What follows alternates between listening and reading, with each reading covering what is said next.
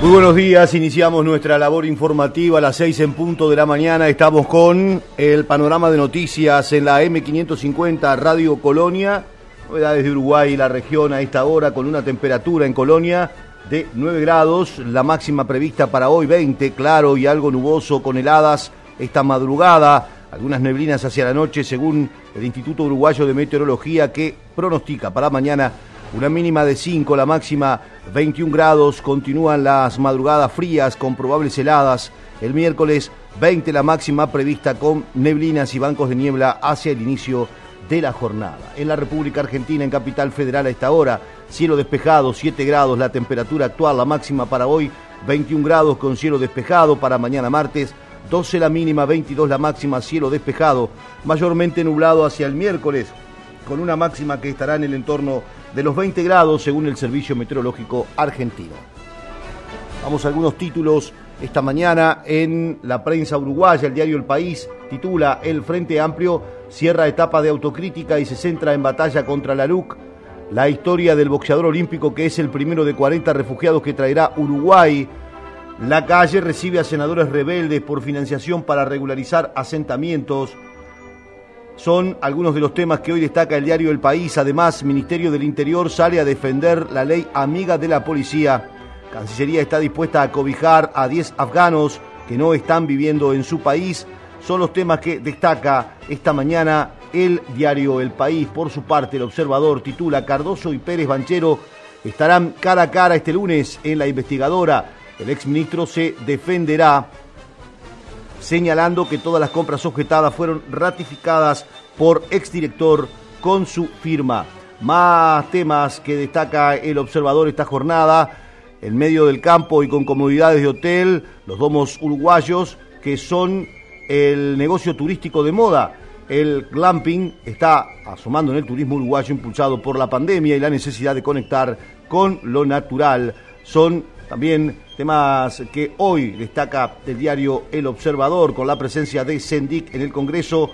El Frente Amplio cierra proceso de autocrítica de un año. La fuerza política llamó a hacer caer la LUC con sus tres candidatos a la presidencia a la cabeza y puso fin a las críticas internas por la derrota electoral del 2019. Los temas que destaca la prensa uruguaya también, premios latino, el beso de Oreiro y el triunfo del olvido que seremos que arrasó. La actriz y cantante uruguaya interpretó junto a Carlos Baute, quizá, quizá, quizá, conoce eh, o se conocen a través de la lista de hoy publicada en Montevideo Portal los ganadores de este premio que se conoció en las últimas horas. Más temas destacados ahora en la República Argentina, Infobae. Atomizado el gobierno busca salir del laberinto en el que quedó encerrado después de la crisis política. Crepla cuestionó a la Sociedad de Pediatría por pedir evidencias científicas sobre la vacuna de Sinopharm para menores de edad. La Nación esta mañana, boletín oficial, el gobierno definió el cupo diario de vuelos para ingresar al país. Con distancias y tapabocas, el gobierno flexibilizó las restricciones por el coronavirus con un nuevo DNU, esto en la República Argentina, y hoy lo destaca La Nación. Mientras tanto, Clarín pone en su portada anuncios de Kisilov y el fantasma de la derecha puestas acá para remontar Pandora Papers, otra filtración mundial de documentos sobre fortunas ocultas en cuentas offshore, son los temas que destaca Clarín en esta jornada. También, por supuesto, la victoria de River ganando el Superclásico que eh, se disputó en el Monumental. 2 a 0 fue victoria del 2 a 1 fue victoria del conjunto millonario.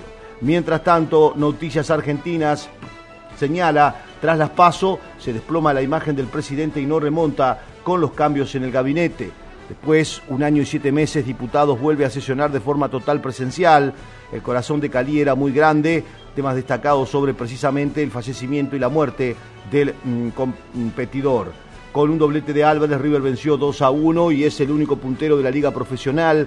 Juñal Álvarez, la indiscutible figura de un partido desvirtuado por la temprana expulsión de Marcos Rojo, es el título de Noticias Argentinas. Seis de cada diez argentinos no confían en la dirigencia política y en el futuro de la economía. También Noticias Argentinas habla de Pandora Papers.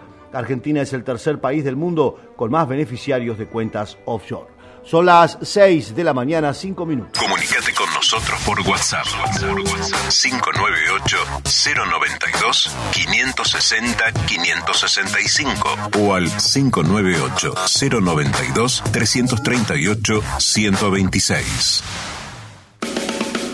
Los sábados, los sábados, a partir de las 18, un duende acompañará tu tarde. Un clásico de la radio. Multitemático, divertido, solidario, con grandes invitados y muy buena música. Aquí, en AM 550, llega El Duende. Guillermo Petruccelli. Blins, suministro de personal, portería, limpieza, hotelería y gastronomía. Por consultas 099-577-533 o info arroba blins.com.uy.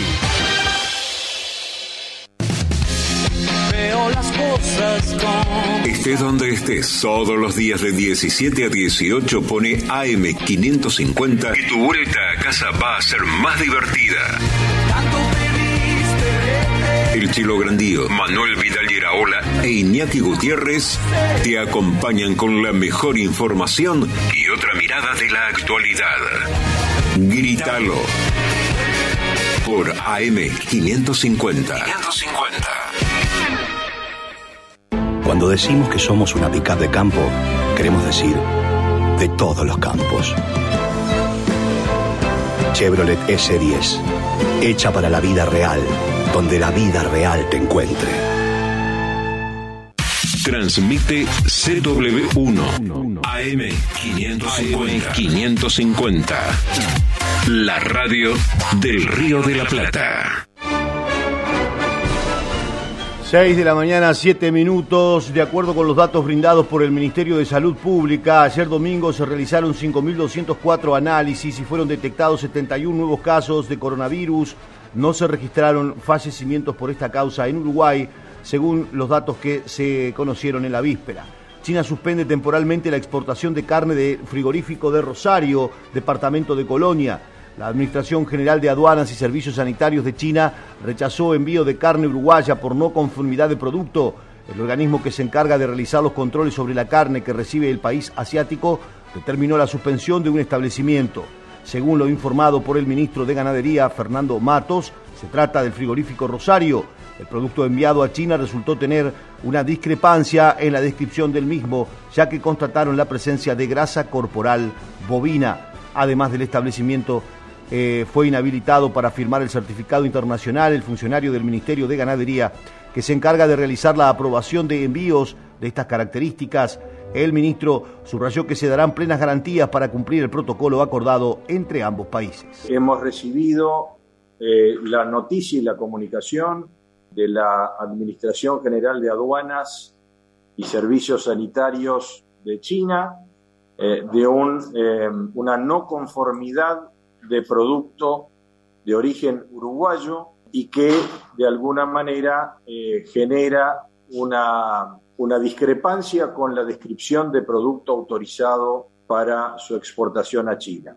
La Oficina Sanitaria China determinó la suspensión o dio instrucciones al Servicio Sanitario Uruguayo, la Dirección de Industria Animal, de suspender esta planta, por lo tanto no se emite el certificado eh, sanitario internacional que habilita la exportación de esta planta a partir del 30 de septiembre y al mismo tiempo suspende la habilitación del funcionario del ministerio que emitió el certificado sanitario correspondiente. Em, por lo tanto, también hay un funcionario del ministerio habilitado a esos efectos que está suspendido de sus funciones para China.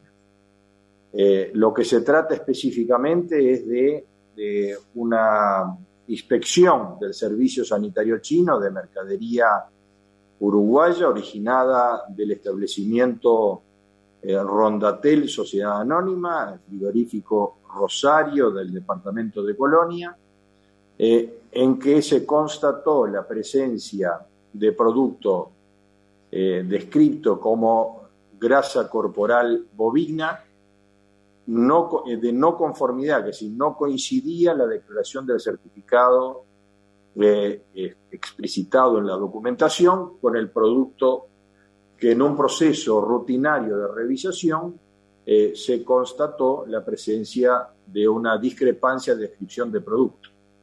Em, en este sentido, em, lo que ha solicitado la Agencia Sanitaria y Aduanas de China es eh, el inicio de un procedimiento de investigación que ya está en curso Bien, eh, hay que señalar que ya se resolvió el envío de trabajadores al seguro de paro por parte del frigorífico de Rosario, aquí en el departamento de Colonia. El secretario de Estado afirmó que regularizar esta situación llevará unos cuantos meses. Obviamente que esto es un drama para, para la localidad, para la ciudad de Rosario y los aledaños, donde muchos trabajadores se van a ver afectados. Eh, eh, esta empresa que inclusive tiene eh, en su composición societaria eh, capitales chinos de inversión, evidentemente tienen una concentración comercial muy importante hacia ese destino. más del 90% de lo que produce se exporta para la República Popular China y por lo tanto el hecho de que esté suspendida eh, para emitir certificados sanitarios, es decir, no va a poder operar hacia ese destino, eh, significa que eh, las noticias que tenemos de decisión de la empresa es que ya ha determinado, en función de la imposibilidad de continuar con la operativa, el envío de su personal a seguro de paro. lógicamente que esto es un drama para la localidad, para los trabajadores. Desde el Ministerio haremos todos los esfuerzos para aclarar la situación y enviar todas las garantías al servicio sanitario chino y buscar la pronta rehabilitación eh, de esta planta, pero eh, no podemos generar falsas expectativas. Nosotros conocemos eh, por otras experiencias del pasado el procedimiento de las autoridades chinas, y son muy rígidos y muy exigentes en cuanto a estas condiciones, y no podemos alimentar falsas expectativas que esto se va a resolver pronto.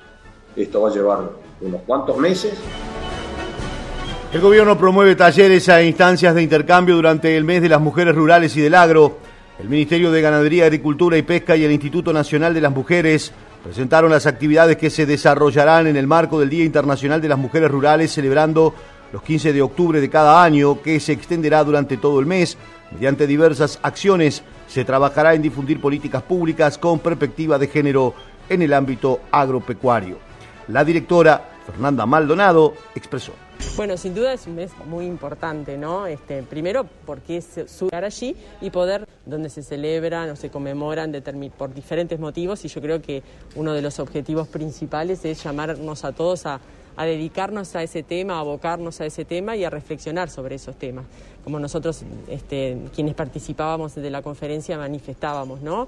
Las particularidades de las, de las mujeres rurales y vinculadas al agro, la realidad que hoy tienen, vinculado a lo, a lo, a lo económico, a la educación, a la salud, al acceso a los servicios el tema de la violencia, este, la directora de Mujeres hacía referencia a eso, en todo lo que se está trabajando, teniendo muy en cuenta el ámbito, ¿no? Y en, ese, en esa construcción de ruralidad, de buena ruralidad, que es lo que motiva a las personas a permanecer viviendo en, el campo, ¿no? Conjuntamente con, su familia, con sus hijos, poderlos educar allí y poder desarrollar este, bueno, una buena convivencia, ¿no? Haciendo posible su desarrollo personal, que es muchas veces lo que a las mujeres rurales les cuesta un poco. ¿Hay políticas concretas planteadas para este mes eh, a propósito de la mujer rural? Digo por la cantidad de temas que tienen relación precisamente con su rol, con su situación en particular y con su proyección económica y demás. Desde el Ministerio de Ganadería, de Agricultura y Pesca, sí, diríamos que de, muchísimas instituciones, del gobierno en sí ha sido un compromiso muy fuerte de esta administración el tema de políticas dirigidas a las mujeres rurales y hacia el, hacia el interior todo, ¿no? que quizás estaba un poco, un poco postergado. En lo que tiene que ver específicamente con las mujeres rurales, sí, este, nosotros vamos a hacer algunos anuncios en la conmemoración del Día Internacional de la, de la Mujer Rural, de hecho ya se ha trabajado en los meses anteriores intensamente en esto, hacíamos referencia al lanzamiento del Plan Nacional de, eh, Género en Políticas Agropecuarias que se realizó con la colaboración de, FAO, donde allí ustedes pueden ver que hay 83 medidas específicas concretas, cada, uno, cada una de ellas con sus responsables, con su financiamiento y demás, y a su vez un trabajo muy intenso con otras instituciones. Yo hace un rato hablaba de la educación, hablaba de la salud pública, hablaba de la violencia, hablaba de toda la problemática de las mujeres y eso lo venimos trabajando muy en conjunto con InMujeres y con Ministerio del Interior en la mesa de seguridad rural, por ejemplo con el Ministerio de Salud Pública para brindar un mayor acceso. Es decir, si bien no son las competencias muchas de estas esenciales o neurálgicas del Ministerio de Ganadería, Agricultura y Pesca, sí somos un instrumento válido por toda la descentralización, el asiento territorial que tenemos y muchas veces el conocimiento de la campaña para poder transmitir a las autoridades que toman decisiones cuál es la problemática y para nosotros cuáles serían las mejores propuestas. Un poco también por ahí pasa el tema del plan nacional y por eso compartimos la información que surge de dicho plan con toda la institucionalidad. En Facebook somos arroba Radio Colonia AM550. En el kilómetro 46 seguimos combatiendo al virus.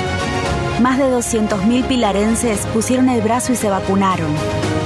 Más de 190.000 tuvieron síntomas y se testearon. Acércate para vacunarte. Más de 200 trabajadores de la salud están listos para cuidarte. Sigamos combatiendo al virus. En el kilómetro 46 te estamos, esperando. Pilar, presente con futuro. Las dos orillas, de 18 a 19, con Guillermo Marconi. Por un país sin grietas y más unión. Argentina y Uruguay, separados por un río, pero juntos de corazón. Las dos orillas, de lunes a viernes, de 18 a 19, por AM550.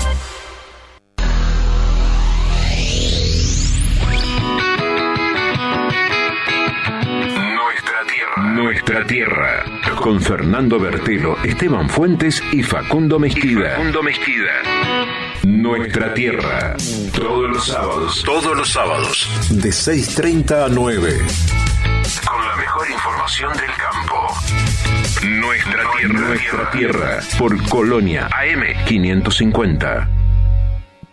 No esperes al fin de semana para estar informado. Colonia Agropecuaria es tu programa. Lunes a viernes de 14 a 16 por AM550 Radio Colonia. Colonia, Uruguay. Cuando decimos que somos una pickup de campo, queremos decir de todos los campos. Chevrolet S10, hecha para la vida real, donde la vida real te encuentre. Transmite CW1 AM550. 550. La radio del Río de la Plata. Aprueban protocolo para desembarque de cruceros. El Ministerio de Salud Pública aprobó el protocolo para el desembarque de cruceros en Uruguay, donde los primeros comenzarán a llegar en el mes de noviembre. Según comunicó el Ministerio de Turismo, para el desembarco se deberá solicitar la presentación de un resultado de detección de SARS-CoV-2 negativo mediante test de antígeno realizado no más allá de las 24 horas previas al descenso. El procedimiento tanto en pasarela como en la terminal deberá regirse por el protocolo de la Administración Nacional de Puertos y tendrá que incluir la presentación de un registro de itinerario a Sanidad Marítima y Fluvial del Ministerio de Salud Pública a través del correo sanidadmarítima.msp.gov.uy.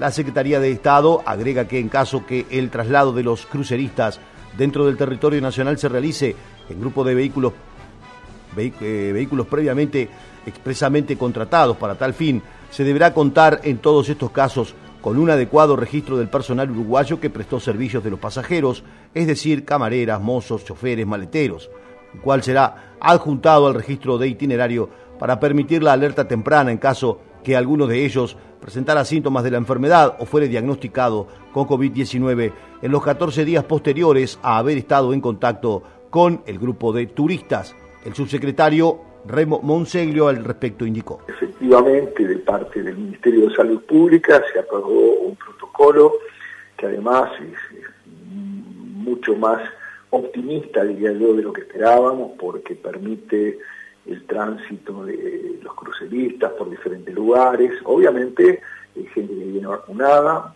gente que va a bajar con un test de antígeno hecho 24 horas como máximo arriba de la nave, se van a tomar todas las medidas de precaución, se va a tener una lista de las personas que bajen y a dónde van, y esto nos da amplias garantías porque evidentemente son personas que están vacunadas con nosotros. En condición de ser salvada la gran mayoría de los cruceros, algunos de ellos obviamente los primeros que llegarían acá eh, en noviembre, algunos de ellos suspendieron, pero ya para el mes de diciembre y sobre todo enero y febrero, que es la parte medular de la temporada de cruceros, podemos decir que en la gran mayoría de esos casos se van a confirmar, sobre todo también porque Argentina ha sacado medidas espejo como nosotros y Brasil por suerte también estaría anunciándolas en las próximas horas. Todo eso nos da alegría, nos da gran esperanza porque hay mucha gente que depende de estos cruceros, muchos transportistas, mucha gente que eh, trabaja de día, por ejemplo, y desde el Ministerio de Turismo realmente estamos muy complacidos. Se excluye el caso positivo porque las personas que van a bajar están vacunadas, repito, y vienen con un test de antígeno hecho 24 horas antes como máximo, por lo tanto se excluye cualquier tipo de, contagio de ese tipo. Eh, lo que sucede es que como son en general población de, una edad, digamos, avanzada, en general son muchas personas de la tercera edad las que van en los cruceros, por precaución hacia ellos, el, el personal uruguayo que los traslade y demás, va a llenar una planilla para que estén en conocimiento y si algún uruguayo este, de alguna manera después se le detecta eh, COVID-19, se podrá alertar a esas personas que van en el crucero que tomen las debidas precauciones. Esa trazabilidad hoy es posible, se va a aplicar y por lo tanto nosotros estamos sumamente cómodos. El gobierno remitirá proyecto de ley con medidas de apoyo a las pequeñas y medianas empresas de la frontera exoneración de los aportes patronales, monotributos y anticipos del impuesto a la renta de las actividades económicas y del pago a cuenta del impuesto al patrimonio son algunas de las medidas que el gobierno incluirá en el proyecto de ley que será remitido al Parlamento, adelantó la directora de Asesoría Tributaria, María Pia Biestro. Habló además que lo dispuesto para el sector turístico está precisamente en esta línea. Desde el gobierno seguimos apoyando a los sectores más afectados por la pandemia, en el cual claramente se encuentra el sector eh, turístico. El pasado lunes, la ministra de Economía, en un evento organizado por la Cámara de Turismo, presentó algunas medidas, algunos lineamientos de apoyo para las empresas y también para fomentar el eh, turismo interno y también de cara a, la, próxima apertura de, fronteras por el exitosísimo proceso de vacunación y manejo de la pandemia que hemos tenido. Eh, también de cara a, ese tipo de turismo extranjero también se han establecido algunas medidas. Dentro de las medidas tenemos medidas de apoyo al sector turístico, entre ellas está la ley 19989 eh, que prorrogó los beneficios dispuestos por la ley 19956 hasta el 31 de octubre del 2021 para los sectores más afectados por la pandemia, en el cual se encuentra el sector turístico, pero también están sectores vinculados al turismo, como pueden ser actividades deportivas, eh, espectáculos públicos, el sector gastronómico también. Eh, los beneficios que se extendieron hasta el 31 de octubre del 2021 son la exoneración de aportes patronales jubilatorios, la exoneración de anticipos mínimos de IRAE y la exoneración de pagos a cuenta del impuesto al patrimonio. Otra medida que también se va a prorrogar es el sistema de garantías estatales, lo que se llamó el SIGA Impulso, hasta el 30 de abril del 2022. También se extendió y fue informado por el Ministerio de Trabajo y Seguridad Social la extensión del régimen de subsidio por desempleo parcial hasta el 31 de marzo del 2022. Eh, y por último, como apoyo a las empresas del sector, eh, se va a emitir un decreto en, estas próximas semanas donde se suspenda la retención del impuesto a la renta de las personas físicas y el impuesto a la renta de los no residentes que surjan por contratos de arrendamiento de inmuebles con fines turísticos y de carácter temporario para eh, que las administradoras de propiedades jueguen en un pie de igualdad con algunas aplicaciones informáticas que eh, operan en, el mismo, en el mismo rubro. Teresa Heisenberg sobre el paro en el puerto dijo cuando se perjudica el comercio exterior se perjudica a la sociedad en su conjunto. Exportadores estiman que las consecuencias del paro recién se podrán cuantificar el mes que viene. La Unión de Exportadores del Uruguay estima que las consecuencias económicas por el paro en el puerto de Montevideo recién se podrán cuantificar en el mes de noviembre. Su gerenta general, Teresa Eisenberg, dijo que recién el mes que viene se tendrá la información sobre las empresas que no pudieron exportar debido a que los barcos no pudieron llegar al puerto o tuvieron que desviarse por la medida gremial. Eisenberg destacó que está bien defender el trabajo, pero llamó a buscar mecanismos que contribuyan a fortalecernos como país y posicionarnos en el mundo y no ir en un camino opuesto como ocurrió esta semana. La pandemia, como decía recién, disminuyó todas nuestras exportaciones, disminuyeron evidentemente, recién este, vemos las cifras que nos venimos recuperando y fue muy complicado. Y el mundo eh, nos está dando, con estos números, se nota que nos está dando una, una oportunidad. Y el paro de esta semana en los servicios portuarios agravó más la situación, porque sumando a componentes locales, ¿no? Son locales, estos son problemas locales, tenemos otros problemas también que, que, son mundiales e internacionales. Como ejemplo, podemos comentarles que no, hay una escasez de barcos importantes, que eso ya lo veníamos sintiendo desde enero, barcos, containers, se suma a este problema interno.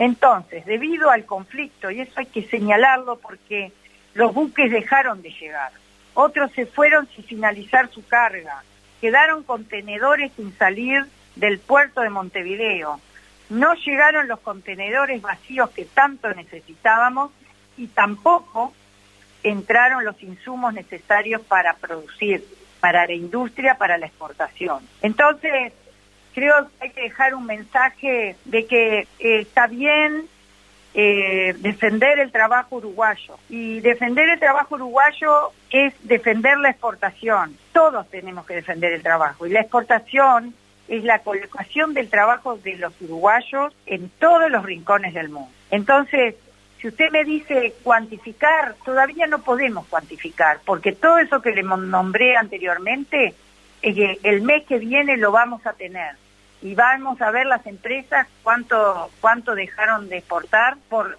que no vinieron los barcos, se tuvieron que desviar por por 72 horas de paro. Exactamente, por eso recién allí podremos compartirlo. Cuando se perjudica el comercio exterior, se perjudica a la sociedad en su conjunto. Entonces tenemos que buscar fortalecernos como país para ganar posiciones en el mundo y en realidad no ir en el camino opuesto como sucedió esta semana. Esa justa es la información que venimos recabando y que nos va a costar un rato este, tenerla eh, para compartirla, pero en cuanto la tengamos, con mucho gusto se las vamos a compartir.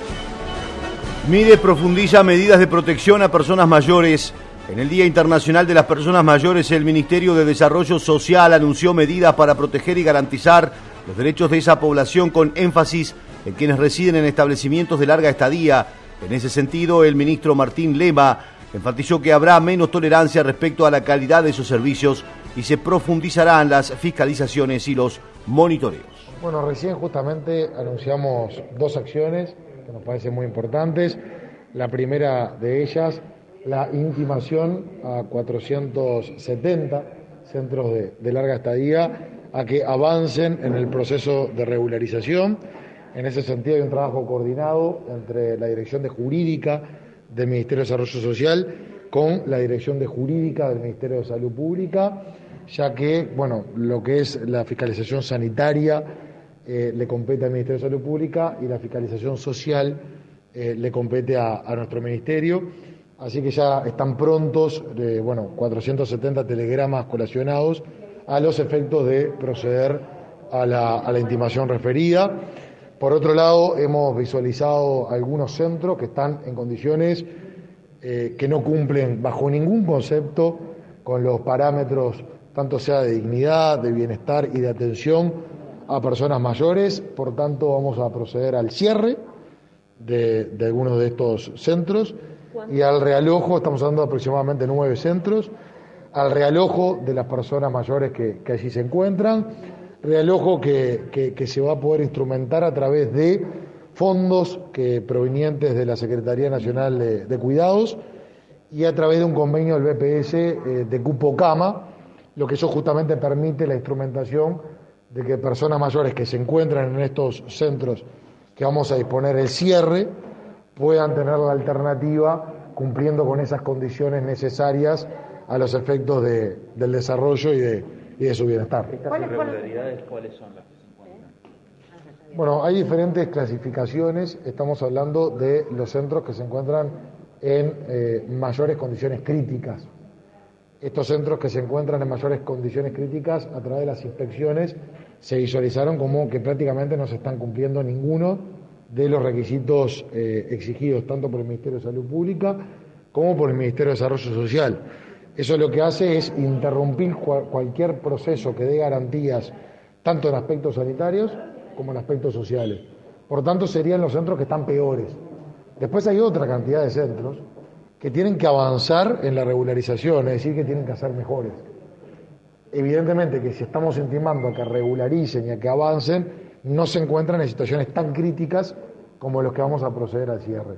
Por tanto, vamos a cerrar los centros que se encuentran en peores condiciones y en otros es que estamos en los avances para ese proceso de regularización que, que recién estaba haciendo referencia. Seguinos en Instagram, Radio Colonia.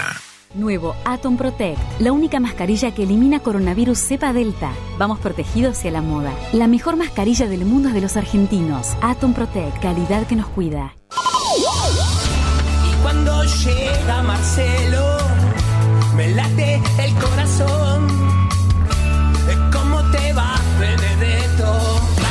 ¿Cómo te va, Benedetto?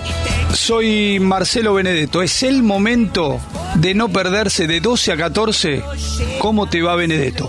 ¿Cómo te va, Benedetto? De lunes a viernes, de 12 a 14, por AM550. ¿Cómo te va, Benedetto? Los sábados de 11 a 12, Portal Agropecuario. Una mirada diferente para conocer la producción, la comercialización, la industria y los mercados de alimentos de la Argentina. Con Horacio Esteban, Portal Agropecuario, por AM550. Cuando decimos que somos una pickup de campo, queremos decir de todos los campos. Chevrolet S10, hecha para la vida real, donde la vida real te encuentre. Transmite CW1 AM550. 550. La radio del Río de la Plata. Primera jornada quirúrgica de oftalmología en Artigas se atendió a más de 20 pacientes con apoyo de la Fuerza Aérea, la Administración de los Servicios de Salud del Estado, movilizó equipamiento y a 29 profesionales, entre ellos 12 oftalmólogos. Con motivo de la primera jornada quirúrgica de oftalmología, también pesquisó a más de 800 niños y adultos. Además firmó un convenio con la Intendencia para obras en el Hospital de Artigas y en el Centro de Salud de Bella Unión. El traslado de material y médico fue posible gracias a la coordinación con la Fuerza Aérea, destacó Leonardo Cipriano. No, estamos nosotros eh, eh, en primer lugar hoy recorriendo toda la red de atención primaria, una parte que nos faltaba conocer, que, que venimos acá, vamos a ir a Yacaré, a Cerro Ejido, a Topador, eh, para ver las realidades de, de cada una de las policlínicas. En esta policlínica eh, hoy estamos acá ya inaugurando un sillón odontológico nuevo, ¿verdad? Y ya también decirles que para, para la- la- las policlínicas del resto de Artigas tenemos cuatro más que los vamos a estar trayendo en estos días. Y porque estamos trabajando con el programa de salud bucal, eh, porque estamos comenzando lo que es toda la parte de, ortopedia, que para que la gente lo entienda y lo tenga claro son los aparatitos en la boca, ¿verdad? Para eso todo el equipo de odontología, ya tenemos un grupo que se está formando eh, para poder llevar adelante este programa en ACE y, y están haciendo pesquisas y controlando a los niños porque los niños una vez que se empieza a trabajar con esto tienen que tener la boca sana. Esto es muy importante, ¿verdad? Eh, es algo medio inédito en el país, solo el BPS cubría en algunos momentos y ahora con ACE tenemos pensado extenderlo eh, para, para todo el país, ¿verdad?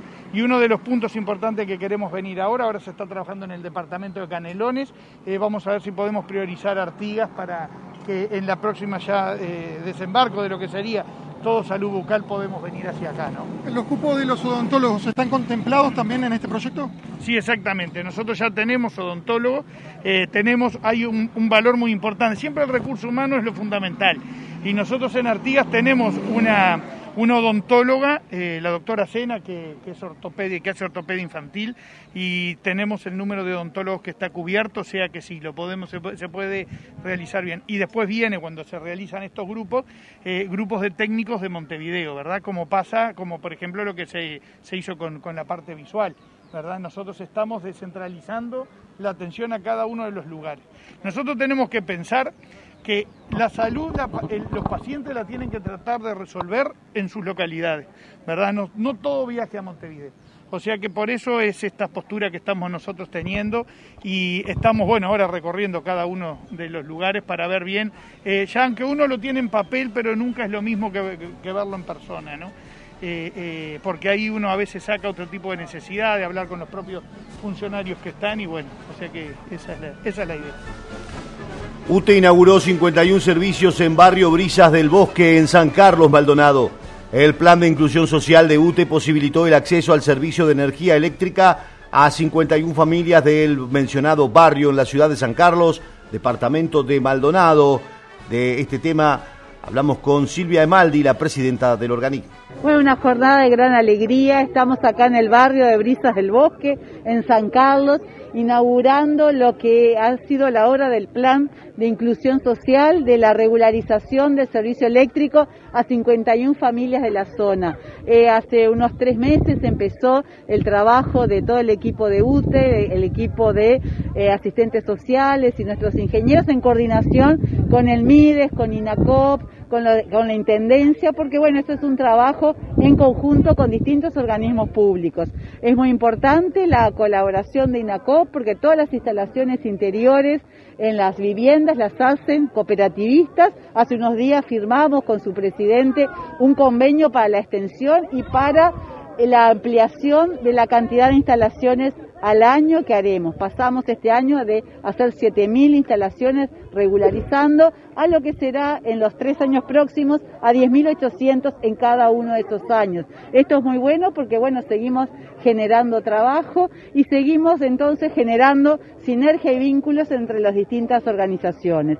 Este trabajo también es mancomunado con, con MIDES de cada uno de los territorios y bueno, y la gran noticia es que esta regularización a las familias hace que cuenten con energía eléctrica segura, que no tengamos que lamentar más accidentes graves o fatales como se han tenido y que a través de tarifas especiales que el organismo brinda a estas familias puedan seguir con su pago regular de la energía y bueno y el mantenimiento que la empresa seguirá haciendo de las instalaciones. Sí, cada vivienda tiene su contador y hay unas tarifas especiales según cuenten con los programas del MIDE, ya sea la, la tarjeta Uruguay Social, simple, doble o aquellos que tienen asignación familiar. Está establecido según la cantidad de kilovatios hora al mes y según ese tipo de beneficios cuál es la tarifa que aplica, pero son valores que las familias pueden pagar con el acompañamiento y la ayuda que bueno que desde los distintos funcionarios de UTE van haciendo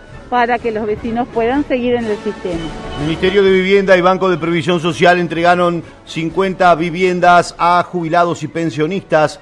En el Día Mundial de las Personas Mayores, la ministra Irene Moreira y el presidente del BPS, Hugo Dicio, entregaron 50 inmuebles a jubilados y pensionistas en el complejo habitacional Las Torres, a fin de brindar una respuesta rápida a las soluciones habitacionales de este sector de la población.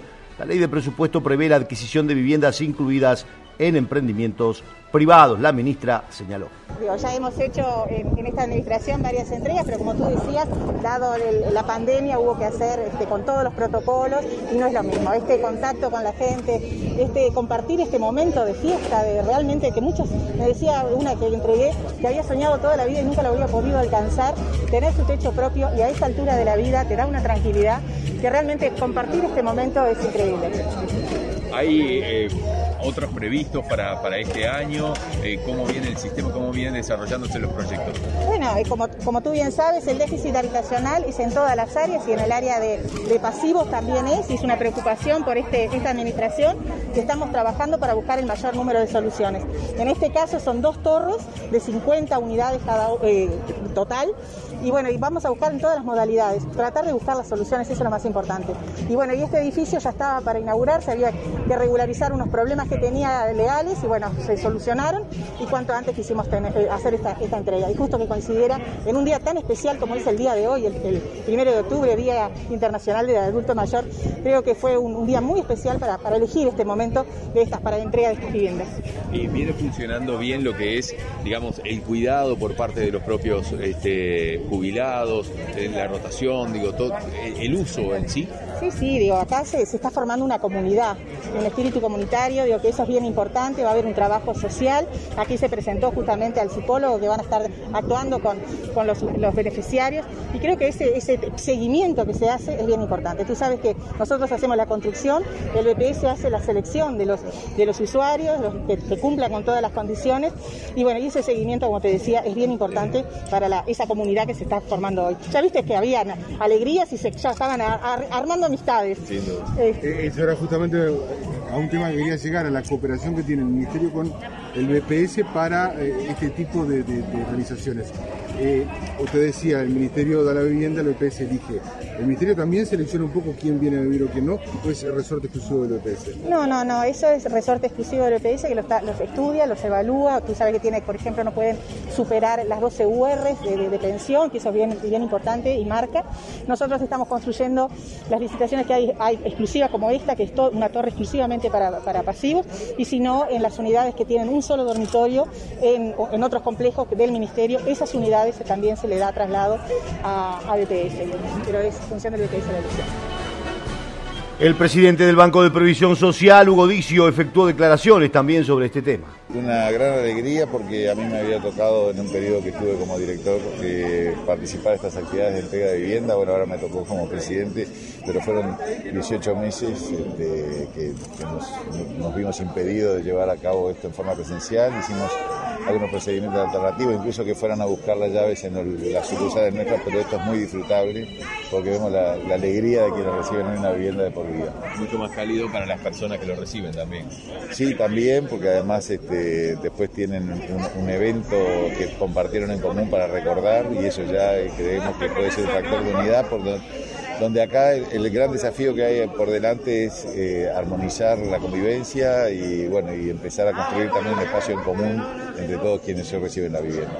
Hablábamos con la ministra sobre el proceso de selección, que está la parte donde el ministerio pone la vivienda y el BPS elige a quienes van a hacer. ¿Cómo es ese proceso? ¿Cómo se lleva a cabo este proceso?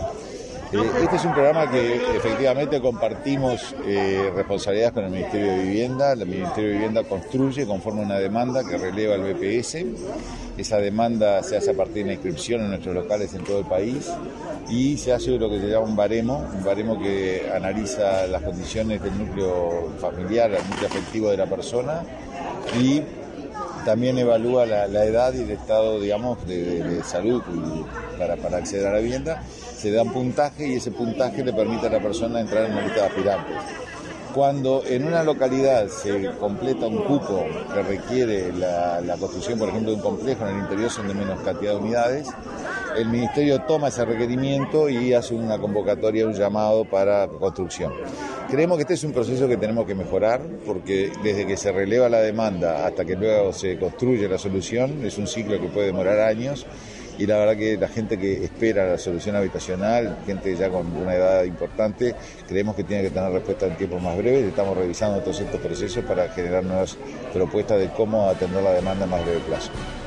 Hoy asume nuevo alcalde de Florencio Sánchez. El intendente Carlos Moreira viajará a la localidad de Florencio Sánchez para que quede funcionando el nuevo Consejo Municipal se pretende realizar una auditoría interna para conocer la situación económica del municipio, al tiempo que ediles del Partido Colorado aspiran a que se realice en todo el departamento. El nuevo secretario general del municipio, Jorge Pérez Gutiérrez, dijo. La hora 18 va a estar concurriendo el señor intendente municipal con otras autoridades este, para poner en funciones al nuevo Consejo Municipal, la nueva alcaldesa, concejales que se suman, dos concejales también que quedan del periodo que estaba transcurriendo, y en los personales voy a ocupar el cargo de, secretario justamente del, municipio de Florencio Sánchez, habiendo sido designado por, por el Ejecutivo Comunal, este, en mi caso habiendo llegado hace pocos días, el 20 de septiembre, a los 37 años de trabajo en la, en la Intendencia de Colonia. Todavía nosotros no tenemos confirmación, seguramente mañana pongamos, eh, podamos tener más novedades, mañana cuando concurran las, las autoridades, ya digo, del, del Ejecutivo Comunal, y bueno, después este definir un poco los lineamientos, ya se ha estado conversando internamente en cuanto a lo que a lo que se pretende, a lo que es un poco la, la, idea de, trabajar en conjunto, creo que por ahí pasa es el objetivo principal, trabajar en conjunto, pensar cuanto antes, ¿no? Este, ojalá ya próximas horas, luego de la concurrencia del, del señor intendente, este, podamos estar trabajando ya de, de, puertas abiertas porque estimamos que hay muchas cosas por hacer. Bueno, eh, a ver, en esos temas, este, no, no, sinceramente no me gustaría opinar porque somos una comunidad pequeña, este, gente toda conocida eh, y bueno, indudablemente digo, nos toca llegar por circunstancias que seguramente no no no hubiera sido la que queríamos, este, así que bueno, queremos respetar también y sobre todo a la, gente y la y, la familia este, a la cual ha tocado pasar ese ese momento, ¿no? Seguimos en Twitter, Twitter. Arroba Colonia AM550. Nuestro objetivo es garantizar que todos los argentinos estemos protegidos de enfermedades prevenibles por vacunación. Synergium Biotech, Producción Nacional de Vacunas. Todo lo que pasa en el campo pasa por AgroLink Radio. AgroLink Radio. De lunes a viernes, a partir de las 16 en AM550 Radio Colonia. AgroLink Radio.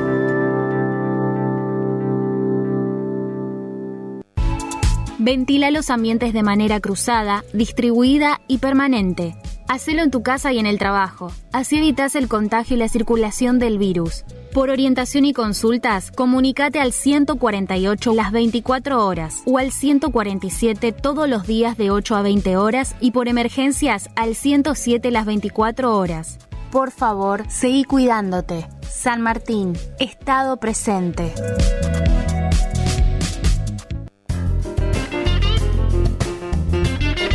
De 9 a 12 llega Hola Chiche por AM550. Hola Chiche.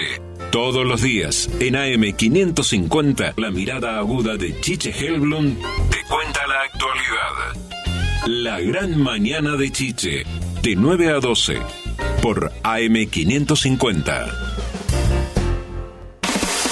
Transmite CW1 AM550. La radio del Río de la Plata. Son las 6 de la mañana, 48 minutos. Da Silveira destacó vigencia del pensamiento de Rodó en la inauguración del Día del Patrimonio. El ministro de Educación y Cultura, Pablo da Silveira, llamó a los uruguayos a reconectarnos con el pensamiento de José Enrique Rodó y recordó es uno de los compatriotas más reconocidos fuera de fronteras. Participó junto a otras autoridades de la apertura de la vigésimo séptima edición del Día del Patrimonio. Lo, primero que hay que decir es que esta es una fiesta, una fiesta popular, una fiesta que involucra a todo el país, de norte a sur, de este a oeste, una fiesta que se hace desde hace bastante más de un cuarto de siglo, por tanto el propio Día del Patrimonio ya es un patrimonio de los uruguayos y nos alegra enormemente poder estar celebrándola. Nos alegra enormemente que por segundo año consecutivo estamos haciendo el Día del Patrimonio en condiciones de pandemia. Nos tocó las dos esta vez y, el año pasado y pudimos, por supuesto, trabajando mucho en el tema sanitario, pudimos elaboración de la población, que obviamente actuado siempre con una enorme responsabilidad. Pudimos seguir con esa tradición, no interrumpirla, no suspenderla. Todo eso nos, nos hace muy felices. Efectivamente, este año el Día del Patrimonio se dedica a la figura de José Enrique Rodó, una figura de una enorme importancia en la historia uruguaya y una figura de enorme importancia fuera de fronteras. A veces los uruguayos no lo sabemos, pero Rodó es uno de los uruguayos más conocidos en el mundo y es uno de los uruguayos que más influyó con sus ideas en toda América Latina, en España, más allá. Hoy se, escriben tesis doctorales sobre Rodó en universidades de países muy lejanos, se publican, acaba de salir una traducción al chino de Ariel de Rodó, este, se publican traducciones en inglés, en francés, eh, y es una figura que de algún modo está todo el tiempo alrededor nuestro, porque no hay ciudad de Montevideo que no tenga una calle, una plaza dedicada a Rodó, porque hay monumentos en muchos lados, porque en Montevideo tenemos el conocido parque de diversiones, quiere decir que el nombre nos resulta muy familiar, pero a veces se nos olvida un poquito cuál fue la causa original de, tantos homenajes y lo que estamos haciendo es tratando de reconectar con eso, recordar que Rodó fue un hombre que invitaba a pensar, fue un hombre que invitaba a no ser superficiales, a mirar las cosas en su profundidad, en su prolongación histórica, en su significado tanto social como en la vida personal de las personas, y que aparte del legado de obras y de ideas que nos deja, nos legó esa actitud, la actitud de decir, demos de otra vuelta a esto, pensemos esto, entendamos qué hay de profundo en este acontecimiento que parece ser un acontecimiento de todos los días. Y, eso de algún modo es lo que hoy estamos homenajeando y esa es la invitación, a, reconectar con ese robot que nos ayuda a ser más ricos, a ser más ricos en el sentido que importa, que es en el sentido espiritual, en el sentido cultural, en el sentido moral. La vicepresidenta Beatriz Argimón participó el sábado de la celebración del Día del Patrimonio y luego tuvo contacto en rueda de prensa. Bueno, yo creo que de por sí la frase que hicieron las ideas cambian el mundo de por sí eh, nos motiva. Y, si hay algo que en su Ariel recibimos como aprendizaje precisamente ese rol de fomentar ese crecimiento personal, ese cuestionar y hacer en todo eso un crecimiento fundamentalmente también en lo interior para, bueno, para seguir avanzando. Entonces, el tema de, de debatir entre nosotros ideas para fortalecer los cambios y el rol del docente, creo que en todo eso hay multiplicidad de mensajes que pese a obviamente la lectura, por ejemplo, de Ariel con, con ese rico lenguaje puede parecer obviamente de otros tiempos, los mensajes tienen absoluta actualidad. Así que disfrutamos mucho el Día del Patrimonio. Eh, el ministro y la subsecretaria decían es una fiesta nacional, popular de mucha identidad nacional. Es la fiesta que hemos adoptado los uruguayos, así que qué mejor que disfrutarlo, además el tiempo en esta ocasión nos está acompañando, así que eh, la invitación está hecha para disfrutar y para pensar especialmente en lo que nos provocan las ideas, esa fortaleza, ese motor que nos permite cambiar el mundo. Recién hacía mención a fomentar eh, el pensamiento y demás. ¿Es un momento bisagra para la educación del país? Que en realidad, especialmente en la educación, siempre está ese renovarse permanentemente de acuerdo a los tiempos y, lo que nos está invitando es de por sí lo que es un cambio de época, sin lugar a dudas. Eso sí nos invita no solo a la educación, sino a todos nosotros a estar en, permanente debate sobre los tiempos que vienen y me parece que además de esos debates no pueden demorar. Hablando de debates, cambio de ideas, las dos interpelaciones que han dejado. Bueno, en realidad son un ejercicio democrático, un derecho que la oposición tiene a bueno, poder discutir en el ámbito parlamentario algún eje temático, algún tema que les preocupa o les interesa que se aclare.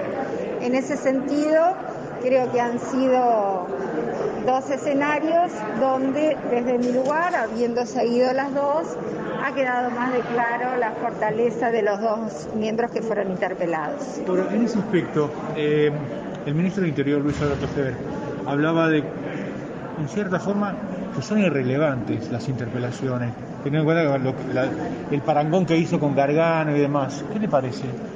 Las interpelaciones, hay interpelaciones, y esto es base a mi experiencia parlamentaria, donde atentamente eh, uno recibe insumos, sea oficialismo o sea oposición. Estas dos realmente, por lo menos desde lo que fue una evaluación personal que hice cuando terminaron ambas, no dejaron nada y dio la sensación básicamente de una suerte de querer provocar desgaste. Eh, eh, la Junta Departamental de Colonia resolvió denunciar ante el Senado, iniciar juicio político al alcalde Florencio Sánchez. ¿Cómo se va a iniciar ese trámite, ese procedimiento? Bueno, vamos a esperar eh, que se reciba para poder convocar a los a los referentes de todos los partidos y obviamente poner inmediatamente el procedimiento que lleva una etapa de estudio. ¿Cómo es esa etapa justamente? ¿Cómo trabaja el Senado alrededor de este tema? Bueno, precisamente se, se realiza un estudio focalizado y bien llega el- la solicitud con eh, una comisión específica que estudia el tema. Más temprano hablábamos de la situación del frigorífico Rosario. El presidente del sindicato del frigorífico dijo que se tratará de negociar el seguro de paro de todos los trabajadores de forma temporal. Escuchamos la palabra de Javier Martínez.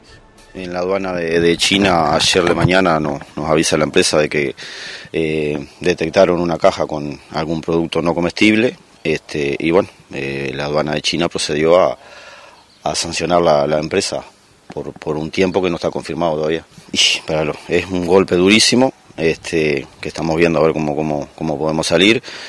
La complicación mayor es que tenemos eh, varios sectores que no tienen este 150 jornales para el seguro de paro. Pero bueno, ya ayer eh, apenas salió esta noticia, nos pusimos a, buscar cómo, cómo poder solucionar ese tema, hablando con la federación, hablando que nos, que nos comuniquen o nos hagan la gestión en el Ministerio de Trabajo.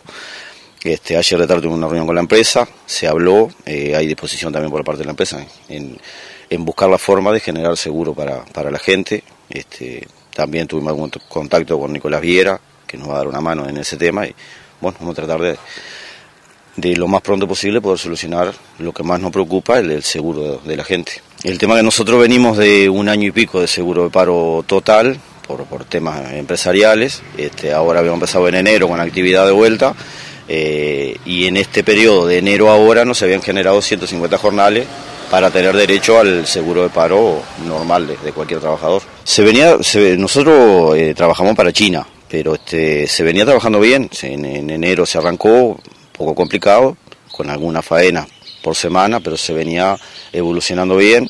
Este, habíamos llegado a alguna semana a cinco faenas este, y aumentando la cantidad de, de vacunos y estábamos haciendo ovinos también. Este, se venía bien.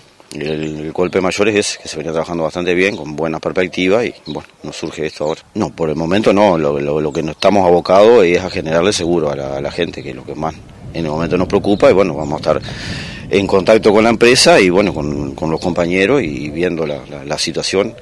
El problema mayor también que hay, que la semana que viene es feriado en China y no vamos a tener mucho más información de cómo, de cómo sigue esto. Hasta aquí nuestro trabajo, estamos a un minuto de las 7 de la mañana, los dejamos en compañía de nuestra programación, nosotros y el encuentro con las noticias a través de nuestros flashes informativos.